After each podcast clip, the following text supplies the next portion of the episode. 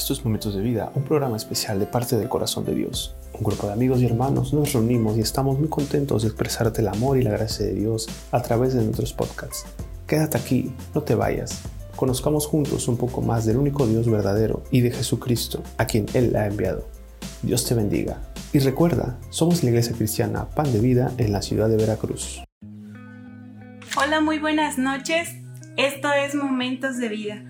Yo soy Yareli Aguirre y te invito a que te quedes conmigo. Estamos ya iniciando. Y bueno, como sabes, todo este mes hemos estado con nuestra serie titulada La Salvación.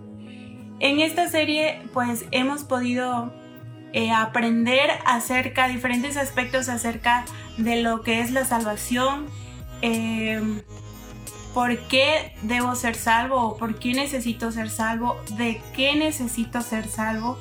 Hemos aprendido también que es solamente a través de Cristo que nosotros los seres humanos podemos eh, llegar a obtener la salvación.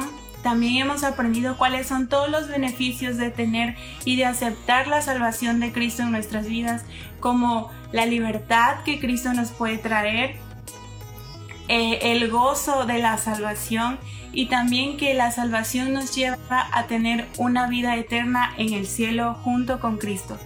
Y bueno, en Juan 7 Cristo dijo que el que en él cree, eh, de su interior correrían ríos de agua viva. Y bueno, se refería al Espíritu Santo que, que ahora si tú nos has acompañado hasta este momento y has aceptado a Cristo en tu corazón, ahora el Espíritu Santo vive en ti y el Espíritu Santo vive en mí. Y es ese Espíritu, es el Espíritu Santo, ese el que nos da esa saciedad y esa plenitud que nuestra alma necesita.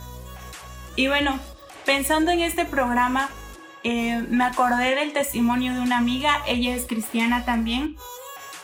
Y bueno, ella, eh, Dios le pidió que hiciera algo, Dios le pidió que, que ella hiciera algo y algo que ella pues realmente como que no quería hacerlo mucho, ¿no? Porque tal vez la sacaba de su comodidad o de su zona de confort.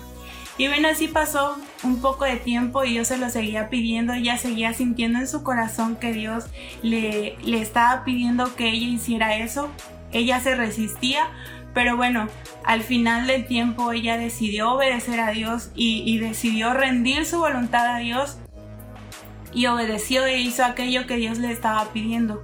Y bueno, con el paso del tiempo pasó un poquito de tiempo y ella pues no veía cambios significativos en su vida o no veía tal vez un rumbo en su vida. Entonces ella decidió preguntarle a Dios. Em, bueno, le dijo, Señor, eh, yo ya hice lo que tú me pediste, ya estoy aquí. Eh, yo te pido que tú me digas qué sigue, ¿no? ¿Qué es ahora lo que tú quieres que yo haga? A lo que Dios simplemente le respondió, camina. Eso fue toda la respuesta que ella obtuvo de parte de Dios, camina. Y bueno, tal vez tú en este momento te encuentras de forma similar, tal vez tú ya decidiste obedecer a Dios, decidiste rendirle tu vida a Dios. Y bueno, déjame decirte, como te decía, que fue la mejor decisión que pudiste haber tomado en toda tu vida el haberle rendido tu vida a Cristo.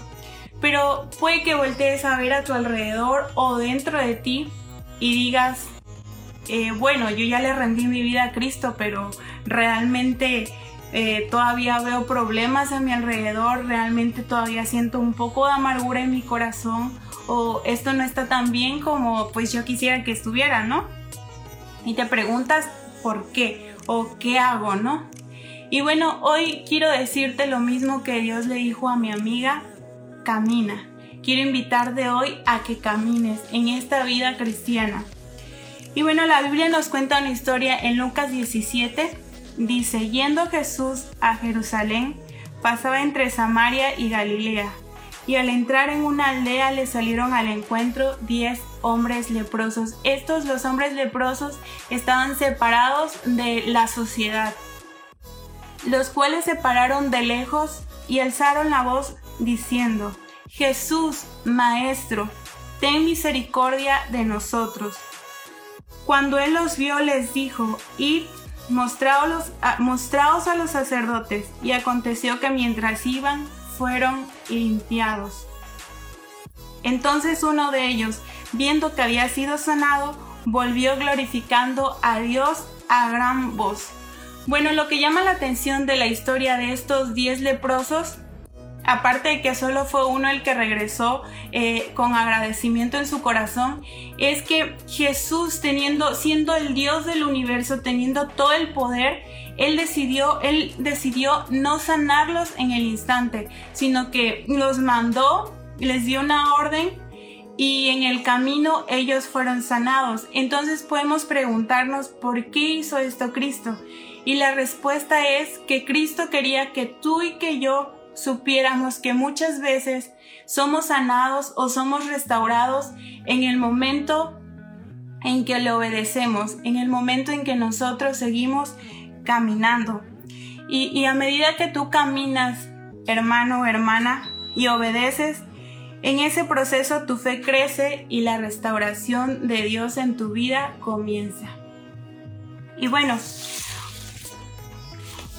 hoy quiero darte tres consejos o, mencionarte tres cosas que puedes hacer o en las cuales tú te puedes ocupar en el camino, en lo que vas caminando en ese proceso en el que Dios, eh, en el que Dios lleva tu vida.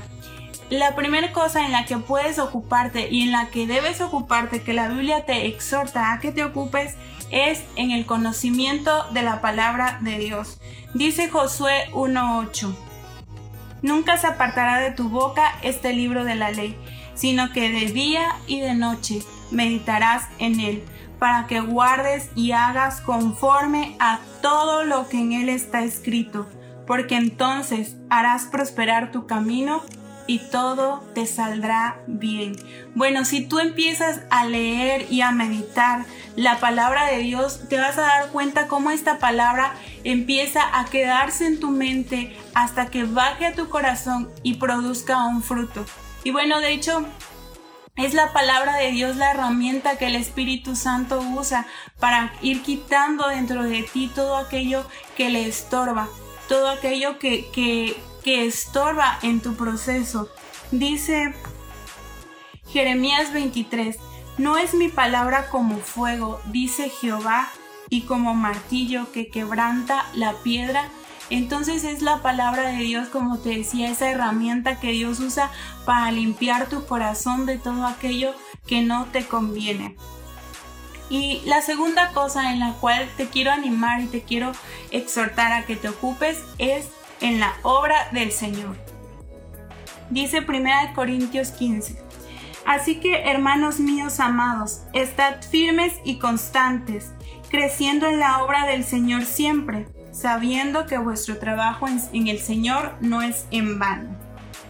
Eh, la palabra de Dios nos exhorta a que nos ocupemos en su obra y, que, y también nos dice que la recompensa por servir en su obra no nos las va a dar ningún hombre, sino que va a provenir del mismo Dios. Y el mantenernos ocupados en su obra hace que Dios también se ocupe de nuestras cosas.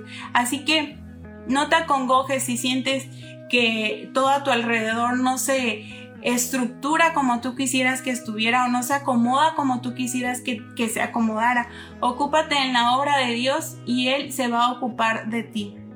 Y la tercera cosa que te quiero animar el día de hoy, en la cual te ocupes es en la oración.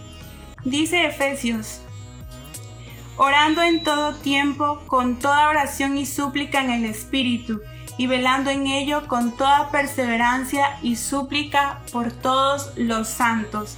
Aún la Biblia dice que es necesario que nosotros en todo tiempo estemos velando y estemos en oración eh, y también dice que si tenemos alguna necesidad, la pongamos delante de Dios, tú la pongas delante de Dios en oración y le des gracias, aun cuando tú no veas aquello por lo cual tú le estás dando gracias eh, o por lo cual estás pidiendo, debes de dar gracias. Y bueno, Dios espera, hermano, que tú crezcas en eh, la, vida cristiana es una carrera y Dios espera que tú crezcas y que tú puedas llegar a la meta, pero es necesario que pongas tu mirada en lo eterno, que pongas tu mirada en Cristo. Y por último, antes de terminar, quiero dejarte em, con un versículo que me gusta mucho. En Mateo 6:33 Dios nos dice, mas buscad primeramente el reino de Dios y su justicia, y todas estas cosas os serán añadidas. Así que si tú nos has acompañado hasta este momento, en esta temporada, la salvación, y, ya has aceptado a Cristo como el Señor de tu vida, ocúpate del reino de Dios y de su justicia, y Él va a acomodar todo a tu alrededor y dentro de ti también. Y bueno, me dio mucho gusto poder estar contigo. Eh, yo te invito a que nos veas todos los días a las 10.30 de la noche por Facebook. Bendiciones.